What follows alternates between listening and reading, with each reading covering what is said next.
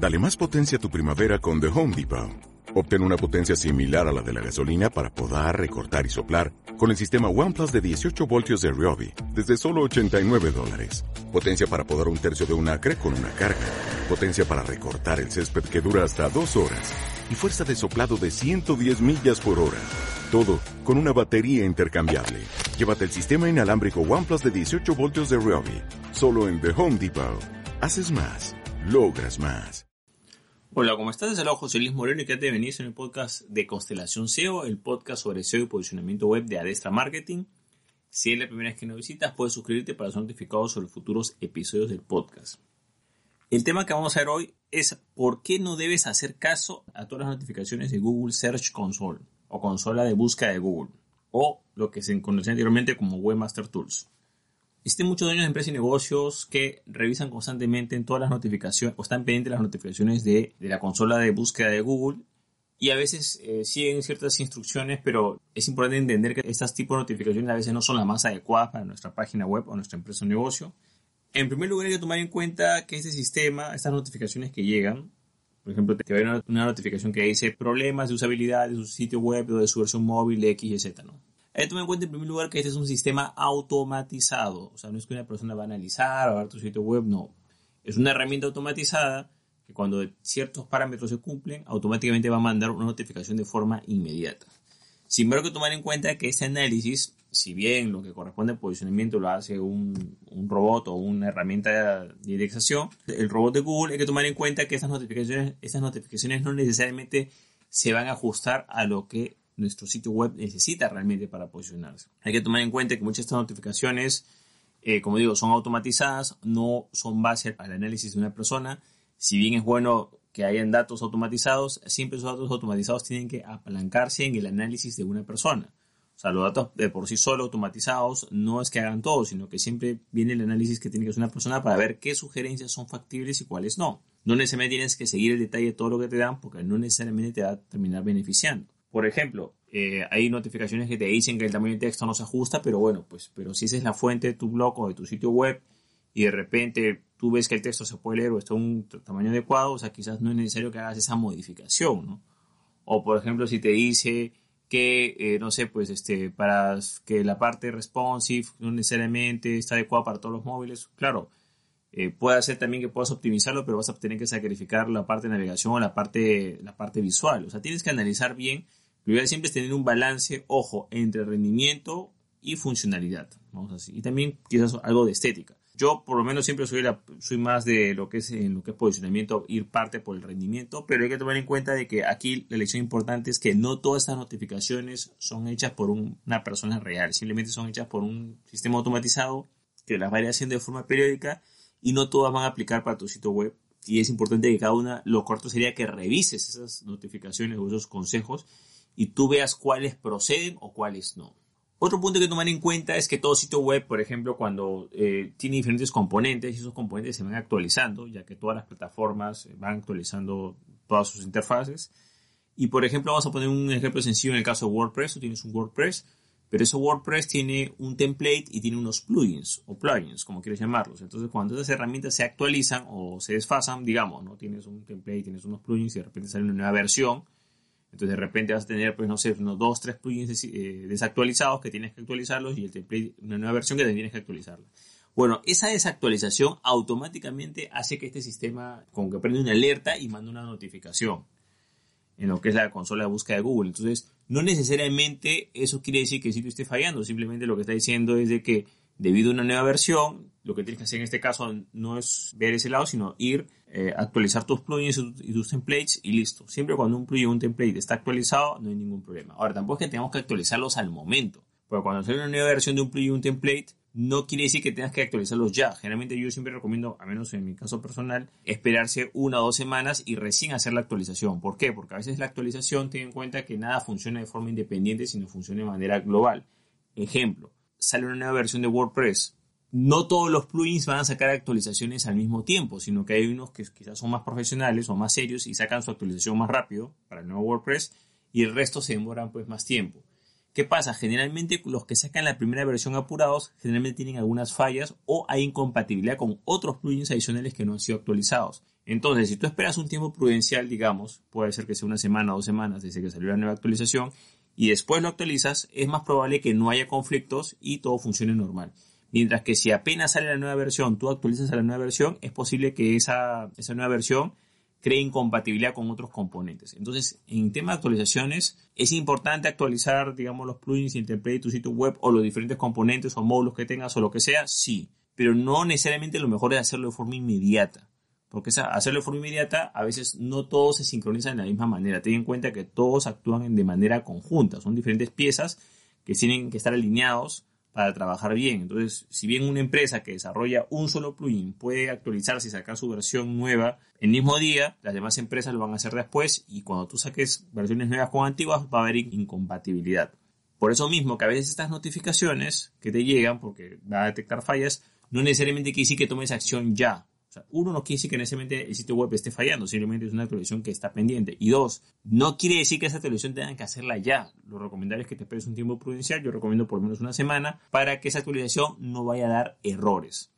Muchas veces estas notificaciones hacen caso, se actualiza la plataforma, cae en error. ¿Por qué? Porque se actualizó demasiado rápido. Hay que esperar un tiempo para que todos los demás componentes tengan en cuenta que son diferentes empresas o negocios. Por ejemplo, una empresa desarrolle template, otra empresa desarrolla un plugin, otra empresa desarrolla otro plugin, entonces tienes varios componentes. Entonces, siempre es bueno que estén sincronizados y no necesariamente lo más rápido es lo mejor. Entonces, por eso digo que siempre toda actualización tiene que ser acompañada de un análisis, en este caso la persona encargada de SEO o la persona que hizo el sitio web que tiene conocimiento de SEO, para que pueda decidir si es adecuada esa sugerencia o no es adecuada esa sugerencia.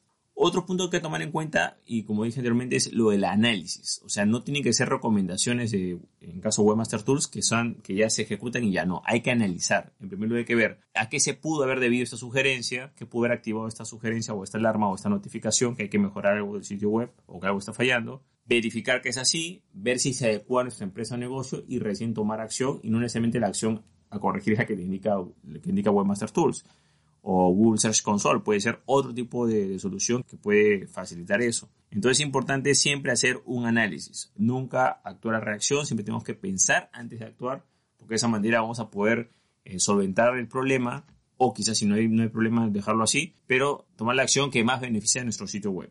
Ahora, vamos a hablar, por ejemplo, de las notificaciones que sí deberías estar atento. Aquí más que todo se trata de hacer un filtro de qué notificación es buena y qué notificación es mala.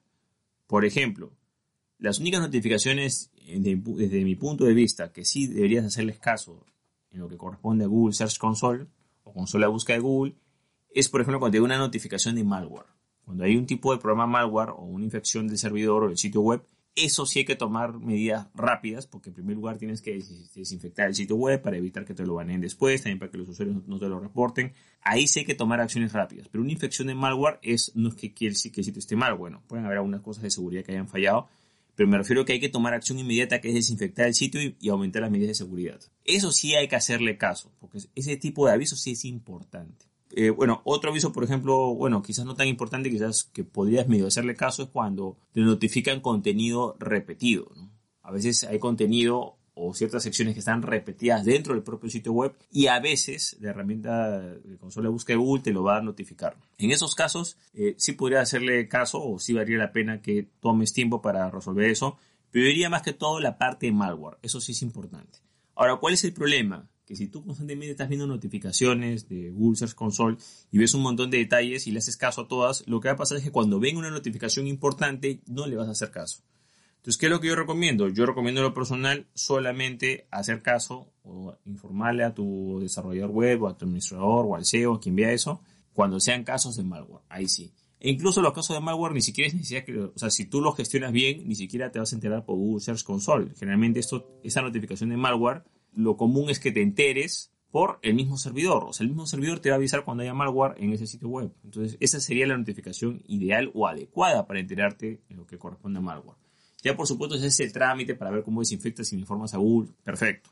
Pero me refiero que no es necesario ni siquiera en el caso de malware estar viendo Google Search Console, solamente tienes que ver el servidor y el, servidor te va a avisar mediante el correo oficial cuando el sitio web está infectado y también, claro, te puedes enterar cuando ya ves que, está el baneo, ves que ya hay algo raro ahí ya quiere decir que ya pues, puede haberse infectado con malware. Entonces es importante que sepas que sí hay algunas notificaciones que valen la pena, pero tienes que seleccionarlas. Otro punto en el cual sí tienes que uh, estar pendiente de Google Search Console es más que todo para analizar las palabras claves. La idea de esta herramienta es que tú puedas saber las palabras claves exactas por las cuales las personas están llegando a tu sitio web y quizás que visualizaron en tu motor de búsqueda o que apareciste en algunos resultados. Esa es la verdadera razón de ser. Y es importante no desviarte de este tema porque hay que tomar en cuenta que esta herramienta va a abarcar dos aspectos, lo que es la parte de búsquedas y lo que es la parte de optimización interna. Eh, yo recomiendo que si tienes una buena on-page o optimización interna de tu sitio web, no le hagas mucho caso a la parte de optimizaciones internas. Lo que debería hacer énfasis es en el análisis de palabras claves y términos de búsqueda que aparecen. O sea, ahí está la verdadera, verdadera herramienta como tal. Entonces es importante que estas notificaciones no te las tomes en serio, no estés haciendo al detalle lo que te dicen, porque eso es algo que le llega a todo el mundo. O sea, las notificaciones que tú estás viendo, digamos el 90 o 90 o 95% le llega a todos los administradores y les llega casi las mismas cosas. Entonces no vale la pena. Solamente, claro, a veces un 5% sí vale la pena, que es cuando te digo que son estos casos especiales de malware o de contenido duplicado o de alguna falla también. A veces hay fallas de sitio web que de repente se cae o que no se da error o lo que sea, te lo puede mencionar. Pero sugerencias de que el texto, de que la parte móvil, que o sea, cosas así, eh, de usabilidad de usuario, que quizás no se visualiza. Eso yo te recomiendo que de preferencia, o sea, puedes verlo, sí, pero no te obsesiones con eso porque lo único que va a hacer es que te va a desviar. Ahora, como punto final, quiero analizar de que a veces las notificaciones de Google Search Console pueden desviar un poco el trabajo que haga un SEO, eh, sobre todo si trabaja con un cliente, ¿no? Esto es algo similar a lo que pasa con, por ejemplo, los anuncios de Google Ads. De repente una persona está haciendo campañas para un cliente en Google Ads, está haciendo buenas campañas y de repente llega el, el encargado de cuenta, entre comillas, y dice, no, bueno, puedes mejorar esto, el otro, y se contacta con el cliente diciéndole que se pueden mejorar las campañas. Entonces el cliente como que se, se desconcentra o dice, oye, pero ¿por qué si tú estás haciendo un buen trabajo, por qué mismo Google dice que está mal? Entonces, claro, es una persona que comienza a llamar y hacer eso, y obvio que a veces, en vez de ayudar, termina perjudicando el trabajo que está haciendo ese anunciante. Bueno, en el Google, Search Console pasa algo similar. Esas notificaciones que llegan así por montones a veces tienden a desenfocar al dueño de la empresa y negocio y puede tener la sensación de que la página está mal o que la página se está cayendo, porque llega una cantidad de notificaciones que si no estás acostumbrado a esto, te puede parecer que todo está mal. Y no es así, simplemente son notificaciones automatizadas que hay que filtrarlas. Entonces yo recomiendo en lo personal que si tienes una persona encargada de lo que es la parte SEO o lo, la parte de tu sitio web en base a SEO, encargada de analizar tus estadísticas de Search Console o de Google Analytics, no le estés prestando atención a este tipo de notificaciones porque solo va a poner tensa esa relación y simplemente vas a, vas a impedir que el SEO haga su trabajo de forma adecuada.